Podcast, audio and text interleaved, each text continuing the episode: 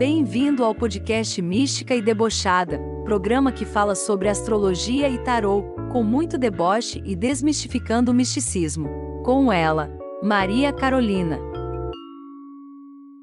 Para de piadinha sagita. Vamos lá, Sagitário, período que vai de 3 de outubro a 16 de outubro. É, essa temporada de Sol em Libra, para quem é Sagita, é muito good vibezinha, sabe? Libra é um signo que se afina bastante com a energia sagitariana, entendeu? Essa energia leve, de alta astral, de bem com a vida, são duas energias que se casam bastante. Então, pro Sagitariano que agora pega um Sol em Libra com Vênus em Libra, é como se fosse, sei lá, um período de festa, entendeu? É como se vocês estivessem em festa. E como assim festa? Facilidade para se expressar, para fazer novos contatos no trabalho, em parcerias é, profissionais, as amizades aqui se destacam bastante. É o momento em que vocês vão querer estar com os amigos, compartilhando seus interesses com pessoas parecidas com você.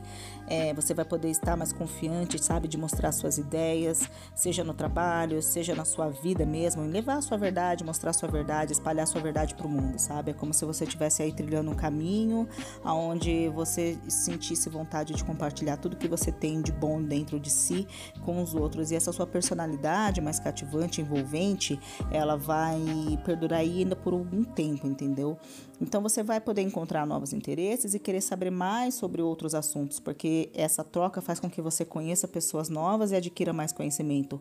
Mas você também tem que tomar iniciativa caso você queira aprender um pouco mais, porque tipo assim, é, não vai ser aquela coisa, ah, eu queria tanto, sei lá, estudar outro idioma, tipo, não vai bater uma professora de inglês na sua porta falando, e aí, querido, vamos aprender outra língua? Vocês têm que ir atrás, entendeu? Então aproveita esse sopro de vitalidade aí para superar a inércia e correr atrás dos seus desejos, tá bom? É, o seu lado ambicioso também se destaca bastante, tá? O seu lado ambicioso também se destaca, tá bom? Então use essa energia a seu favor, é uma ambição do bem, vai te catapultar aí, te levar para cima, entendeu? E de repente pode dar um empurrão na sua vida profissional, na sua carreira que você tava buscando, tá bom? Só toma cuidado com possíveis extremismos sentimentais, entendeu? De querer mesmo de repente dentro do relacionamento, estando afim de alguém e poder se atrair por outras pessoas, sabe? Só para mostrar que tipo, ah, eu não deito para ela, sabe? Eu não me envolvo, eu sou fodão, entendeu? Eu não me apego.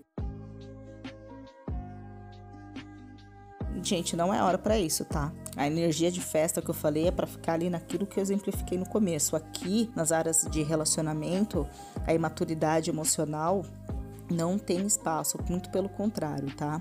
É hora de você, se você não quiser ficar com alguém, enfim, quiser ficar com várias pessoas, tá tudo bem, mas você tem que ser justo e existe aí um movimento de ter uma responsabilidade emocional com os outros além de você, tá? Esse é o conselho. Então, assim, cuidado com a sem vergonhice, tá, gente? Quer ser sem vergonha? Tudo bem, fica solteiro. Aí você, aí você fica sendo sem vergonha à vontade, tá? Mas se você tiver num relacionamento, olha o respeito, tá bom? Existe também a possibilidade de alguma coisa aí que você esteja tentando buscar ou tentando fazer que ela não aconteça conforme o planejado, tá? durante esse tempo. Então, assim, pode ser que você fique, fique revoltado, entendeu? Possa, sei lá, rolar uma disputa de ego com alguém com quem você estivesse contando, entendeu? Então, assim, não, não entra nessa vibe, tá? Redobra atenção aí é, nessas situações que podem atrair algum tipo de confusão, mal entendido, tá? É, procure ser racional e sempre se ater aos fatos, tá bom? A verdade. Não se envolva em fofoca, em diz que me disse. Presta atenção no que a sua intuição diz, entendeu? No que a sua razão diz a você, entendeu? É, não no, naquilo que massageia o seu ego e, e porque de repente às vezes tá errado, a gente tá errado, entendeu? E às vezes a gente escuta de uma outra pessoa aquilo que a gente quer ouvir e a gente se cega naquilo, gente. Não é hora, tá bom? Na hora que você for brigar, é, tenha, tenha consciência de que você às vezes pode levar as pessoas a um extremo e você pode não gostar do que você vê, entendeu? Então não intimide as pessoas apenas para ver a reação e ver quem é mais forte, entendeu? Se quem é mais tolerante, porque às vezes você pode acabar se dando mal, tá?